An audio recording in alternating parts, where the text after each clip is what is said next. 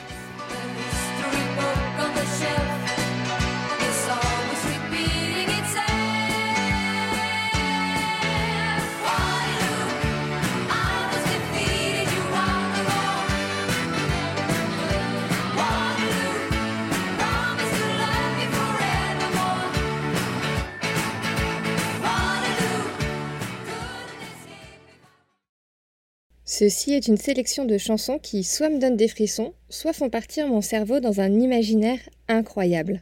La musique a un pouvoir dingue sur notre humeur, notre journée, notre concentration. Mais quel est ce pouvoir précisément? Quel est réellement l'impact, et on peut le dire les bienfaits, d'écouter de la musique sur notre cerveau? Quel est le pouvoir de la musique sur votre outil le plus puissant? Réponse dans cet épisode.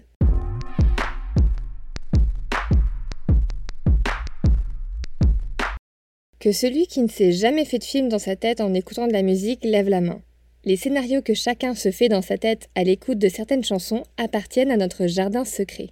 Cependant, sachez que vous n'êtes pas seul à faire cela, car ceci est notre premier impact de la musique sur votre cerveau. En effet, la perception musicale génère une forte réaction dans le lobe occipital, responsable entre autres de l'imagerie mentale et des potentielles associations visuelles évoquées par la musique. Plusieurs études ont ainsi démontré qu'écouter de la musique stimule l'imaginaire et la créativité. Mais attention, en fonction du style de musique et du niveau sonore auquel vous écoutez votre musique, cela peut soit booster, soit briser votre créativité. Prenons l'étude menée en 2012 par Ravi Mehta et son équipe. Lors de cette expérience, 60 étudiants ont été invités à proposer des idées innovantes pour la création d'un nouvel objet. Les propositions devaient être intégrées dans un logiciel qui calculait automatiquement le nombre d'idées soumises, ainsi que le temps utilisé pour y parvenir. Pendant qu'ils réalisaient la tâche, les participants portaient un casque diffusant de la musique à 50, 70 ou 85 décibels. Les résultats furent les suivants. Un environnement sonore modéré à 70 décibels s'est montré bien plus propice à la génération d'idées originales. L'environnement à 50 décibels a permis de générer des idées, mais moins nombreuses et beaucoup plus vues et re-revues. Quant à l'environnement à 85 décibels, le niveau de créativité était tout simplement beaucoup beaucoup plus faible. Dans un environnement trop bruyant, la pensée créative est quasi empêchée parce que notre cerveau est en saturation face au traitement du son. Une autre étude menée par Simon Ritter de l'université de Radboud aux Pays-Bas et Sam Ferguson de l'University of Technology de Sydney en Australie suggère que le fait d'écouter de la musique joyeuse augmente les performances de la créativité, notamment lorsqu'on doit générer un nombre important d'idées. Les autres styles de musique n'ont eu aucun impact sur la créativité. Par conséquent, si vous devez à un moment donné faire preuve d'une grande créativité, mettez votre casque ou vos écouteurs. Choisissez une musique joyeuse et mettez-la à un niveau sonore modéré. Si vous faites ça, je mettrai ma main coupée qu'un flot d'idées vous viendra à l'esprit.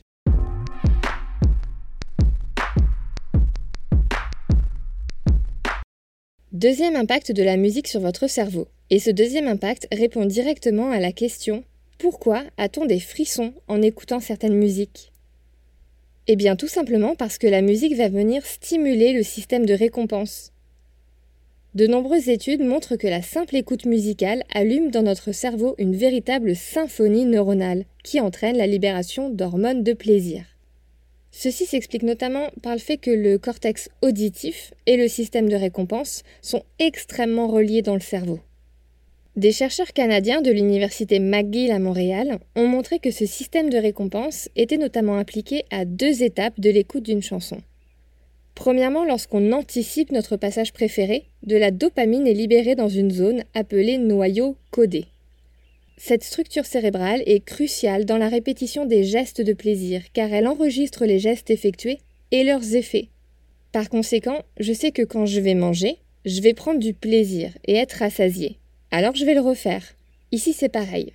Grâce à ce noyau codé, notre cerveau libère de la dopamine car il anticipe, dès les premières mesures, le plaisir qu'il ressentira au passage le plus poignant. Parce que oui, on a tous nos moments préférés dans une chanson. Et arrivé à notre passage préféré, on va ressentir un frisson d'extase. De la dopamine vient d'irriguer le noyau accumbens. C'est le plaisir à l'état pur. À savoir, les drogues viennent directement agir sur ce noyau accumbens, comme nous vous en parlions avec Pauline Tarot dans l'épisode sur l'addiction. Ces découvertes expliqueraient pourquoi la musique tient une place aussi importante dans n'importe quelle société. Nos cerveaux réagissent à la musique avec le même système responsable des addictions. Cependant, ce ressenti face à la musique n'est pas universel. En effet, 5% de la population mondiale ne ressentirait aucun plaisir en écoutant de la musique. On parle d'anédonie musicale. Dans une étude menée par le chercheur Robert Zator, nous avons découvert que les personnes ayant un profil anédonique n'avaient aucune réaction physiologique face à l'écoute de chansons. Cependant, les anédoniques sont capables de catégoriser correctement une chanson, c'est-à-dire qu'ils sont capables de dire si une musique est joyeuse, triste ou mélancolique. Elles savent reconnaître l'émotion, mais pas la ressentir. Alors à quoi c'est dû? Eh bien, cela proviendrait d'une connexion extrêmement faible entre les régions qui traitent les informations auditives et la partie qui fait éprouver du plaisir, les noyaux accumbens. Cette même connexion dont je vous parlais juste avant qui nous procure les frissons.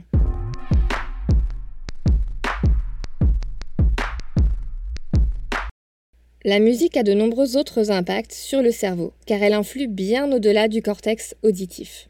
En plus de la connectivité intense que le cortex auditif entretient avec votre système de récompense, il possède aussi une forte connectivité avec vos régions motrices et votre cervelet. Ces liens sont essentiels pour la synchronisation lorsque l'on danse ou joue d'un instrument de musique.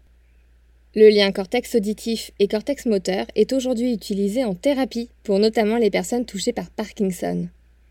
Les soignants vont diffuser des sons réguliers pour aider à déclencher et ou stabiliser le mouvement.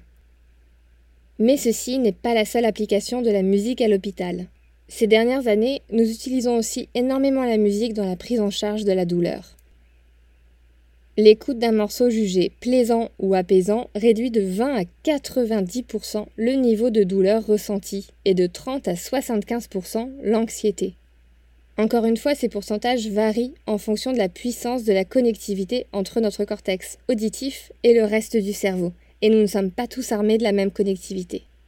On utilise aussi la musique pour soulager la douleur lors d'opérations, lors d'accouchements ou encore pour réduire l'anxiété avant une opération.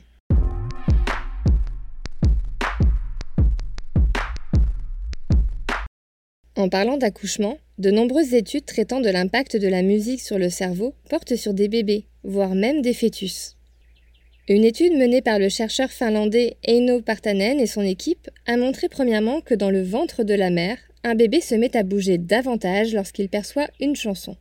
Un bébé en gestation n'est donc pas insensible au rythme et au son. Aussi, une étude menée par Daniela Perani de l'Université de Milan a mis en avant que les nouveau-nés ayant 1 à 3 jours semblent percevoir la musique de façon subtile.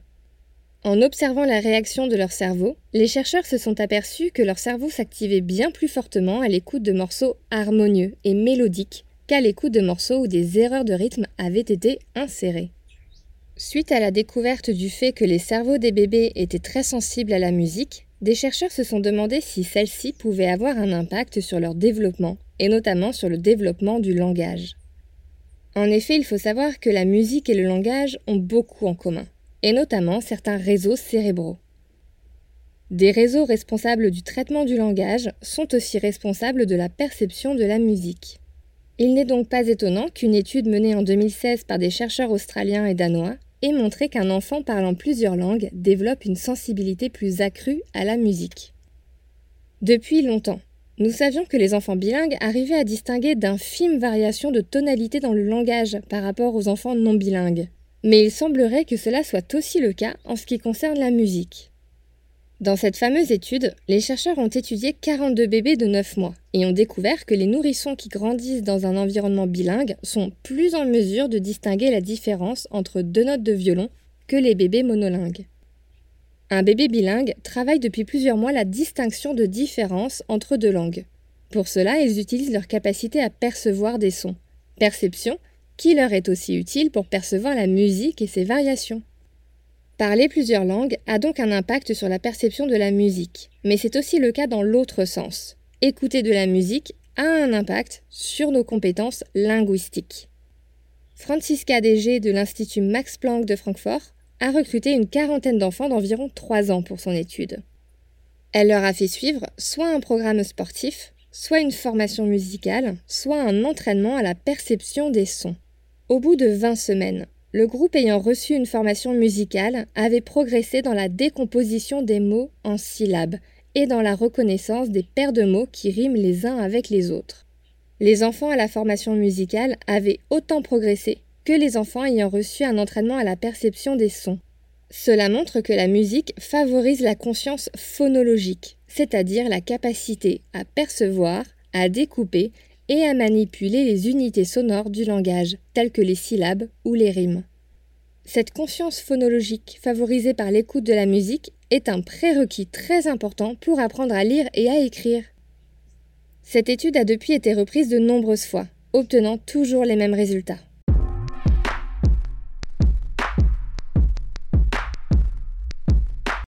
Pour terminer notre épisode sur l'impact de la musique sur le cerveau, je vais répondre à une question que beaucoup de personnes se sont déjà posées.